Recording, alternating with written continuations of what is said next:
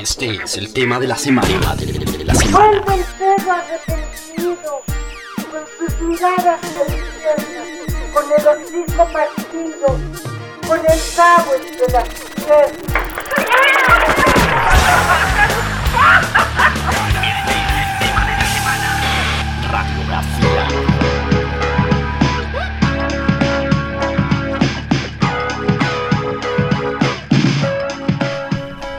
Pleno mes de octubre en Bogotá.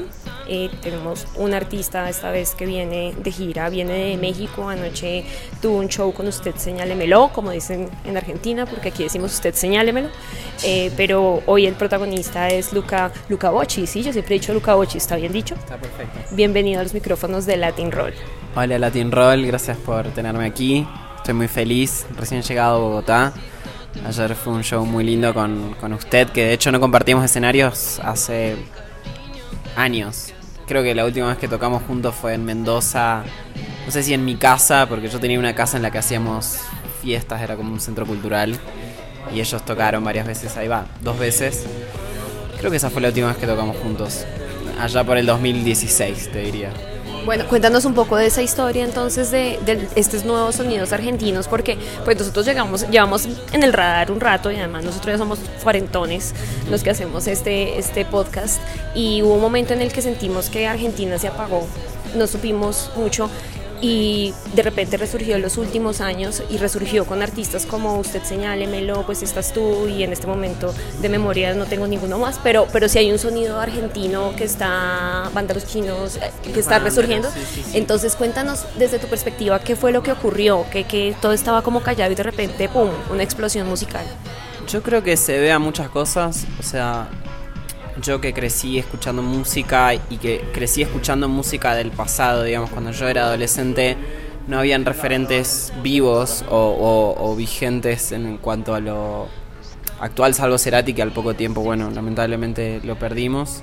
Eh, pero bueno, mi generación fue una generación que, estuvo como en, un bache, ¿no? Entonces, como que un, un, poco fue que salimos a llenar ese bache. Hubo un evento muy desafortunado también en Argentina que fue Cromañón, que fue una tragedia que pasó en, un show de una banda que se llama Callejeros. Eh, que bueno, fue, un, suceso muy famoso, trágicamente famoso, pero bueno, para los que no conocen qué pasó, fue un show de una de las bandas populares de Argentina más importantes. Eh, se, prendían bengalas como un folclore argentino en, en rock, similar al fútbol, ponele. Una de esas bengalas da a una parte del techo que era inflamable, se prende fuego todo y se mueren como 200 chicos. Y eso eh, cambió la cultura para siempre, porque antes eh, el rock era parte de la sociedad, quizás de una forma más marginal, si se quiere, el rock nunca fue siempre tan bien recibido como lo es ahora, inclusive creo que este, este, tiempo que pasó y este bache del que yo hablo también ayudó a que el rock se volviera algo un poco más amigable, un poco más apto para todo público y que no necesariamente tengas que ser, viste, como un, malandro para, para, estar haciendo rock o estar haciendo música, ¿no?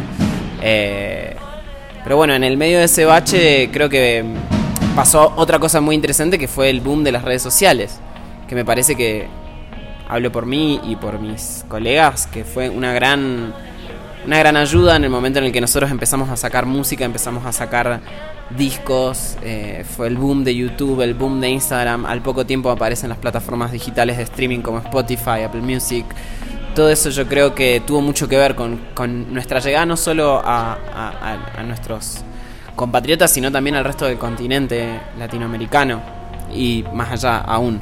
Así que creo que eso y obviamente las ganas y los sueños de, jóvenes idealistas que querían transmitir cosas con su música, que creo que ese siempre es el principio de todo. Después hay medios y, cosas que ayudan o dificultan que eso suceda, pero creo que el Internet fue una, gran eh, herramienta, no solo para la difusión, sino para también la misma nutrición del mismo arte que por ahí eh, siendo un chico, no sé, yo soy de Mendoza, que es una ciudad chica en la que nunca hubo movida, nunca hubieron muchísimos shows, ni festivales, ni nada de eso. Entonces todo lo que aprendíamos también lo aprendimos de internet, era como bueno, y toda esta historia que hubo en nuestro país, en Latinoamérica, de lo que fue la música latinoamericana, inclusive desde los cantautores de folclore allá por, no sé, los 60, desde Mercedes Sosa hasta Cerati, ¿no? Como todo ese, todas esas canciones que pasaron, las podíamos investigar, podíamos investigar eh, la historia, podíamos acceder a los discos desde el living de nuestra casa. Entonces creo que eso hizo que toda una generación se formara con, con nuevas eh, influencias eh, que tenían mucho que ver con, con, su cultura y con su pasado, que por ahí de otra manera hubiera sido mucho más difícil llegar a eso, porque como te digo, siendo de Mendoza y sin ser de la capital era difícil encontrar una buena disquería o encontrar un buen lugar donde, donde poder acceder a esa información. Así que yo creo que el Internet tuvo mucho que ver. Bien, pues por Internet te conocimos y voy a preguntarte sobre ahora, pero por la canción, que creo que es la canción diferente a todas las demás, que fue y fue Detener. Esa canción fue la canción por la que yo te conocí, que te conocimos creo en Latin Roll. Quiero que me hables un poco del sonido de esa canción, como de dónde viene, y, y a partir de eso que cuentes un poco de lo que fue ese álbum. Eh, bueno, la, el sonido de la canción viene de algo muy rioplatense, que es como ese sonido súper particular, medio como candombe, murguero, que en realidad en Mendoza no es tan típico, pero sí es típico en, en lo que es más Uruguay y Buenos Aires, pero más que nada Uruguay. Eh, y no sé bien por qué lo tenía dando vueltas a, ese, a esa clave. Creo que fue algo que siempre me, me, gustó, pero nunca en mi casa nunca se escuchó ni candombe, ni Jaime Ross, ni nada de eso. Y la realidad es que la letra no es, no es de mi autoría, es de un amigo que se llama Agustín Colombarini. Y un día yo estaba en Mendoza, él vivía al, al, lado de mi casa y vino un día y como que él, un poeta así, ¿viste? un poeta loco, me dice, quiero que hagas una, una canción con, con, una poesía mía. Y saca un libro de tipo miles de poesías larguísimas. Yo le digo, dame la más corta que tengas, la más, más, más, más corta. Y leo ese poema que me pareció hermoso. Y fui al living, agarré la guitarra, hice la canción en 5 minutos y, así nació la canción. Eh, y bueno, y con respecto al disco, fue un disco que grabé en el 2016 en Mendoza. Justo me había ido de la casa de mi mamá a vivir a una casa en el centro que era como una casa que se usaba para hacer fiestas y recitales. De hecho, yo la conocí la casa porque toqué en el living con una banda que tenía. Y tenía un amigo que era el hermano de este Agustín, Mariano, que vivía al lado. Y un día estando en su casa, cae su vecino y dice, necesito un roomie, no sé qué, bla, bla, bla. Bueno, me termino mudando ahí. Me había empezado a trabajar como camarero, no sé qué, y me echan de todos los trabajos que intentaba conseguir, me echaban. Entonces en un momento digo, bueno, claramente necesito encontrar algo que sea para mí, ¿viste? Porque sentía que no, como que no encajaba en el mundo, en ningún mundo, ni en el académico, ni en el profesional. Y empecé a hacer mis propios eventos con la ayuda de los chicos de Usted Señámelo, con la ayuda de Simón de the Beach, que éramos todos muy amigos, en ese momento nos juntábamos muy seguido, vivíamos todos cerca. Entonces era como, bueno, che, hagamos una, un recital hoy, dale, ¿quién toca? Bueno, toca Simón, toco yo, y, toque, y caían los chicos, y nos ayudaban a, a enfriar las cervezas, a vender, eh, cortar las, las, tickets en la puerta, hacíamos todo súper autogestivo. Ya teníamos experiencia encima porque desde los 15, 16 años organizamos nuestros propios festivales, eventos, porque como en Mendoza no había cultura de, del rock o de la música, eh, creo que era algo importante que para nosotros que, seamos los, los, los, propios productores y artistas. Eh, y en un momento un amigo, Peluki, de una banda que se llama Las Cosas que Pasan, oriundo de Mendoza también, eh, me dice, yo tenía una banda que se llama Alicia, estaba, viste, queriendo intentar con que me vaya bien con la banda, no sé qué, y viene este amigo Peluque y me dice, ¿qué, qué pasa con esas canciones que tenés ahí guardadas tuyas? Eh, y le digo, ¿qué canciones? Sí, esta que dice, y mis canciones ya no son complicadas, que es la que está tocando el pianista ahora. Eh, le digo, no sé, no, como que yo las había hecho medio no en joda, pero como que probando un sonido distinto, porque con mi banda teníamos un sonido un poco más jazzy, más progressive, como más complejo. Y estas canciones eran mucho más pop, más simples, más tontas, si se quiere. Y me dijo, para mí lo tenés que grabar. Para mí esas canciones tienen algo increíble que le, llegan a la gente, tiene algo como de, de rock nacional o como de algo así como un poco más, no sé, más arraigado en nuestra cultura. Y dije, bueno, pero no tengo plata porque yo lo quiero grabar en un estudio. No sé qué. Me dice, no, ¿qué estudio? Grabémoslo acá en tu casa. Yo te ayudo, traigo una placa, una compu. y así empezó y con la ayuda de él y de Coco, que es el guitarrista Usted Señámelo, ellos fueron los dos productores del disco, productores, eh, pero sí, me ayudaron a, a- a componer los arreglos y sobre todo a hacerlo algo divertido también. Así que nos juntamos, no sé, cada tanto en mi casa y lo hacíamos y así fue saliendo hasta que salió y lo subí a YouTube.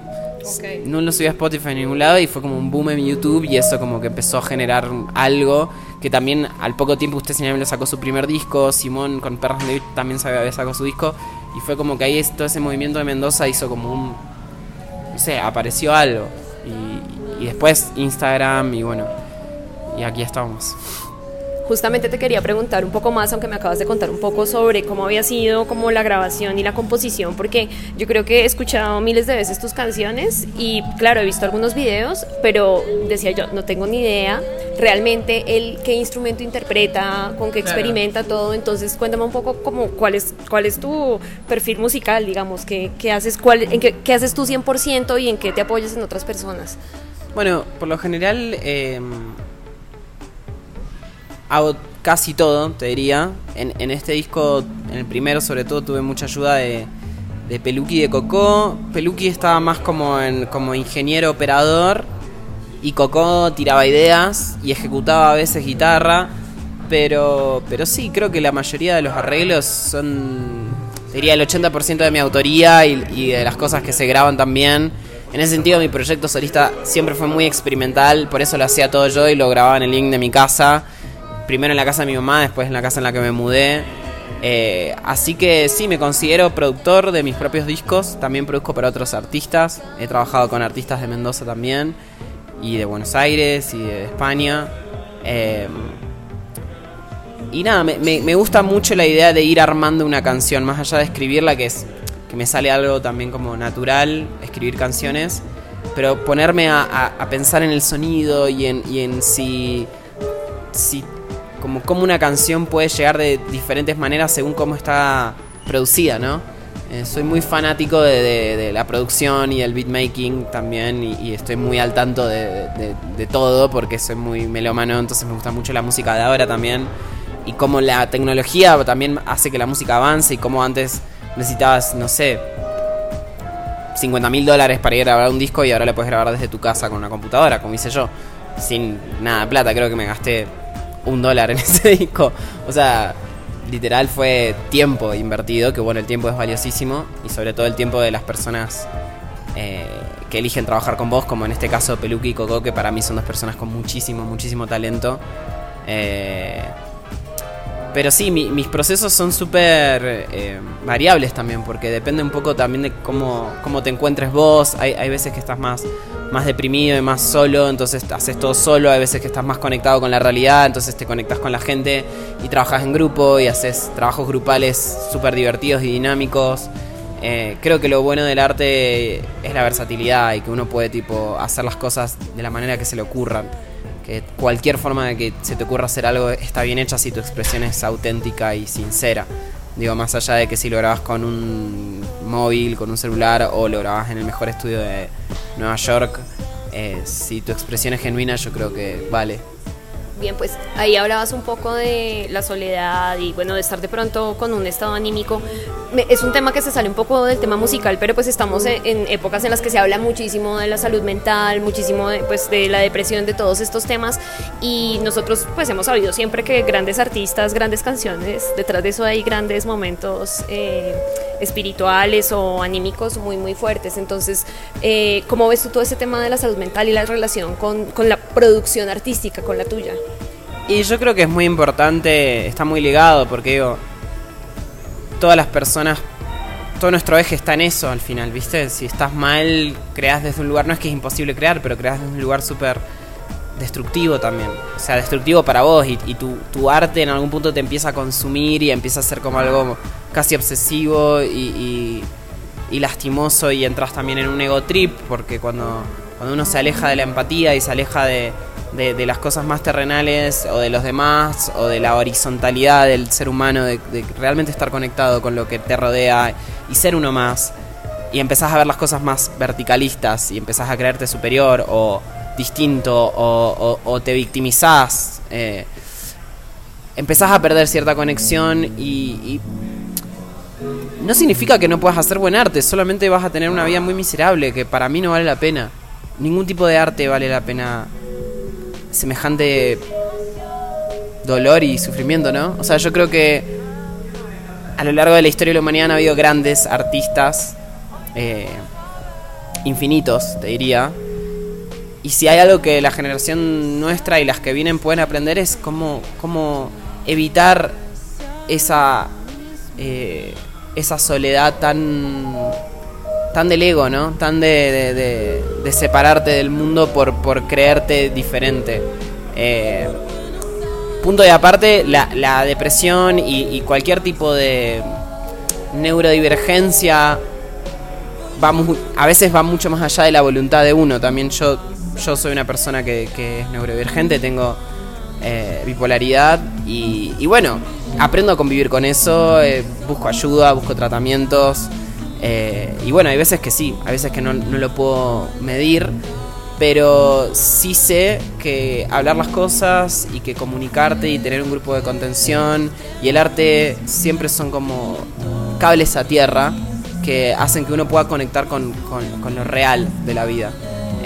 Eh, pero también el arte es un doble filo porque también el arte tiene que ver con la exposición y con la fama y con la búsqueda de algo mucho más vanidoso del ego, que eso te lleva, en mi caso, a la, destrucción o a la soledad, que para mí es algo penoso del ser humano. Y lo veo en muchos artistas que admiro, inclusive lo he visto en mi misma vida, en mi corta carrera he visto cómo cuando uno eh, empieza a, creerse algo, se aleja de las personas que ama, se aleja de su verdadero propósito con el arte.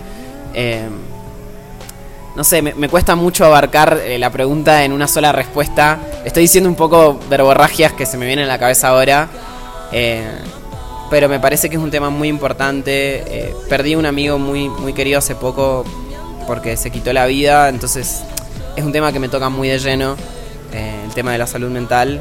Y me parece que también justo nuestra generación es una generación que vive las, cosas, tenemos un nivel de presión y, de, y de ansiedad tan grande que ni siquiera hace falta ser famoso para estar con ese, con ese nivel de presión, ¿no?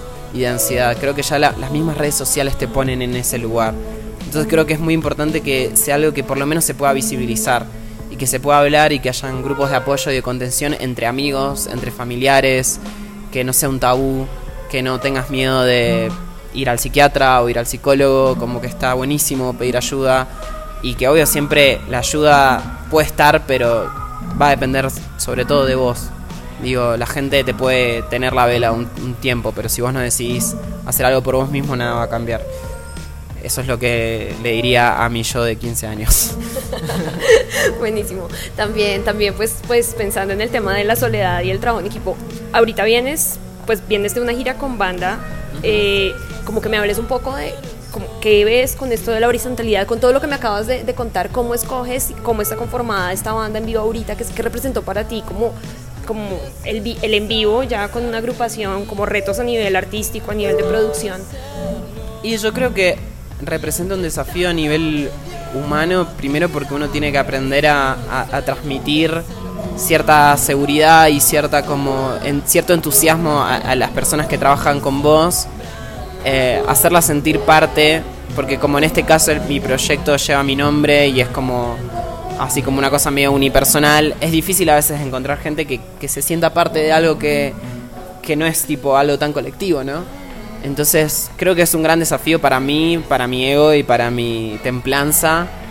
Y creo que fue un laburo, bueno, laburo, trabajo. Eh, en, este caso fue súper orgánico, como que tuve suerte, eh, gente que, que también me aconseja, gente que por ahí no está precisamente en el rubro de la música, pero son amigues que están ahí súper presentes que me dicen este sí, este no, o esta sí, esta no. Eh, nada, no tan así, pero como que me dan su, devolución desde un lugar externo que por ahí cuando uno está tan metido dentro de, su propio proyecto pierde cierta objetividad. Eh, y creo que lo, más lindo de, de, esta gira, que lo que me estoy llevando es eso, el trabajo en equipo y la colectividad logra mucho más que cualquier trabajo individual. Creo que, creo que el trabajo individual es importante en cuanto a lo que uno trabaja con uno mismo, que es tratar de ser una mejor persona. Ese es para mí el trabajo individual que realmente importa, como uno poder crecer como ser humano para poder también transmitir eso a los demás y que eso también genere confianza, lealtad, eh, nada, buen humor, porque es muy importante trabajar con buen humor y es muy importante trabajar con alegría, porque la verdad a los músicos, a los artistas en general nos cuesta muchísimo trabajo lo que hacemos, aunque la gente piensa que nosotros somos vagos y que nos pasamos tipo drogándonos que en, en, algún punto puede llegar a ser verdad, pero la otra verdad es que somos personas muy sacrificadas y muy trabajadoras y puede llegar a ser un trabajo muy frustrante que cuesta mucha salud mental. Porque yo ahora tengo la suerte de que puedo llegar acá y puedo llegarle a la gente y puedo venir con mi banda y puedo tocar, pero tengo muchísimos colegas que, que no pueden y que tienen cuatro trabajos y aún así siguen grabando sus discos, siguen tocando en el bar de mala muerte a la vuelta de su casa. Eh, entonces creo que creo que poder hacer lo que uno le gusta y además de eso poder disfrutarlo, porque también como estoy metido en la movida y la industria, veo gente que le va súper bien y que no lo disfruta y que trata mal a la gente con la que trabaja y digo, a ver, John, no es por juzgar a nadie y el que esté libre de pecado que tire la primera piedra, obvio, pero creo que lo mejor que se puede hacer uno es tratar de generar un ambiente laboral sano. Que no es fácil igual, ¿eh? Primero hay que estar sano uno. Y, y, también confiar en los demás. Confiar en que el criterio del otro te, te, aporta. Como nunca ponerte por encima de nadie. Nunca... No importa si la persona que... O sea, la persona que está recogiendo los cables es igual de importante que el que está cantando. O sea, todos hacemos a, a, a que la experiencia sea algo lindo y disfrutable para todos. ¿Cómo es, cómo es la puesta en escena entonces de, de esta gira? No hay mucha puesta en escena, somos cuatro personas tocando instrumentos, eh, más Nano que es eh, el stage, que es también junta los cables y hace mucho más que eso, y Rami que es nuestro manager, más los tour managers de cada ciudad.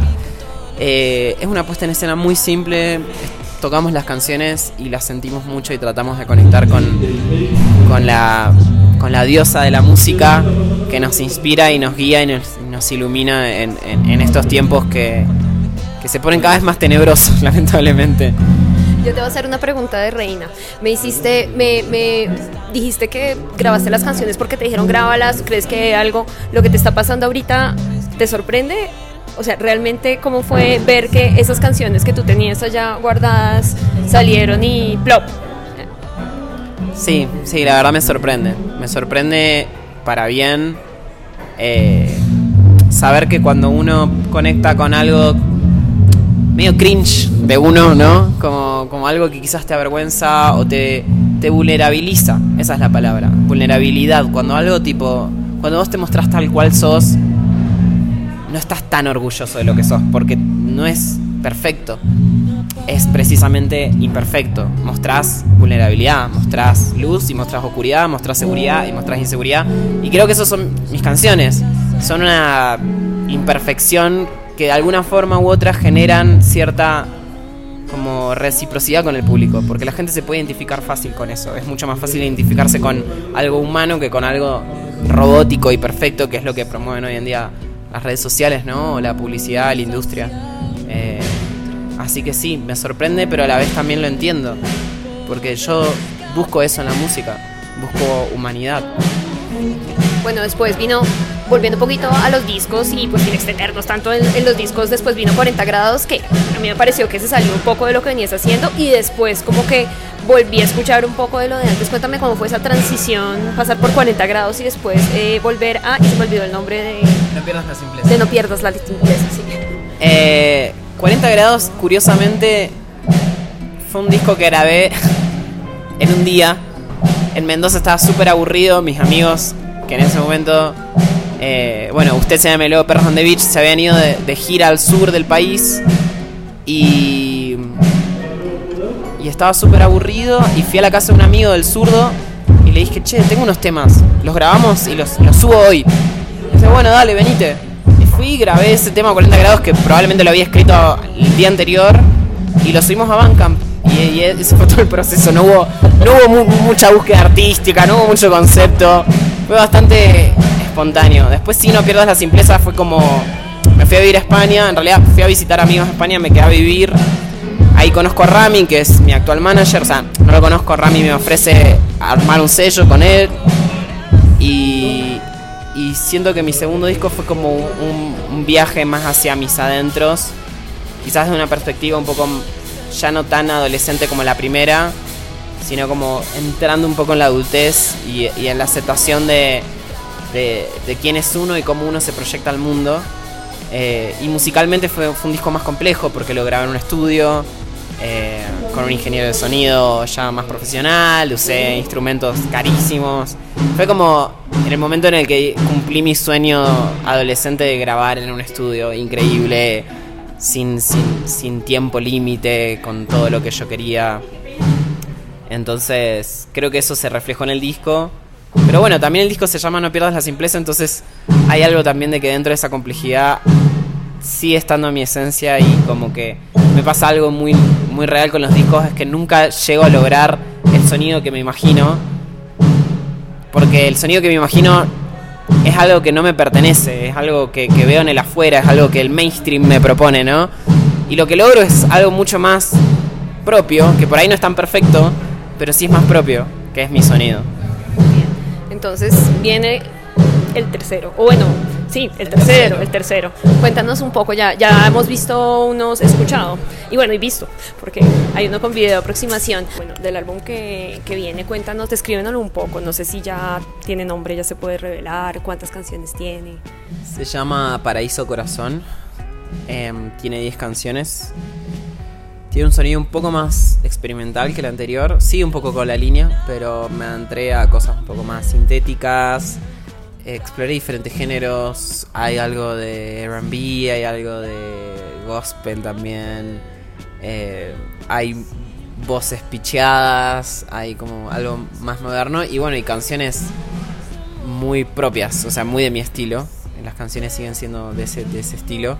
Eh, y bueno, es, es hasta ahora mi disco favorito de, los míos. Eh, así que nada, estoy muy feliz, estoy muy feliz con el resultado, me gusta mucho cómo suena.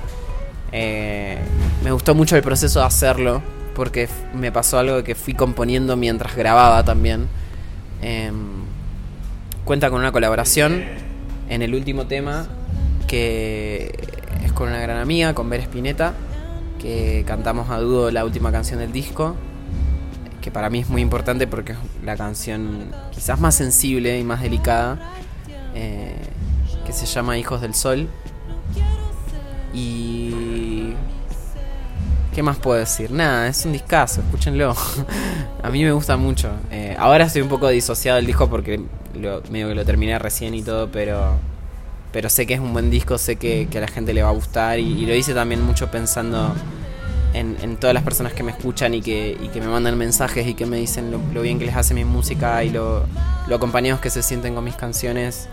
Y creo que a mí este disco me acompañó mucho personalmente en, en momentos difíciles. Digo, hablo del disco porque esas canciones surgieron de momentos de muchísimo dolor. Así que yo creo que, que va a ser un disco que, que va a ayudar a sanar. Por lo menos a mí me ayudó. Bien, entonces eh, creo que preséntanos cuál es esa canción que quieres que escuchemos del de disco. Yo creo que la canción que quiero que escuchen del disco es... Déjame pensar. Se llama Paraíso Corazón. Es la canción 9 del disco. Es la más... Es la mejor. la mejor del disco. El focus track. Eh, escuchen Paraíso Corazón, que es la que nombra el disco. No está en ninguno de los adelantos, así que va a ser una sorpresa ahí cuando escuchen el disco. Eh, y bueno, no voy, a, no, voy a describirla mucho así, así ser sorpresa. La canción en sí es muy descriptiva, así que creo que con escucharla bastará. Hola, soy Luca Bocci. Quería presentar eh, mi canción Aproximación, que es el corte de mi disco Paraíso Corazón. Es una canción de amor, moderna, un poco misteriosa. Y bueno, espero que les guste. Latinroll.com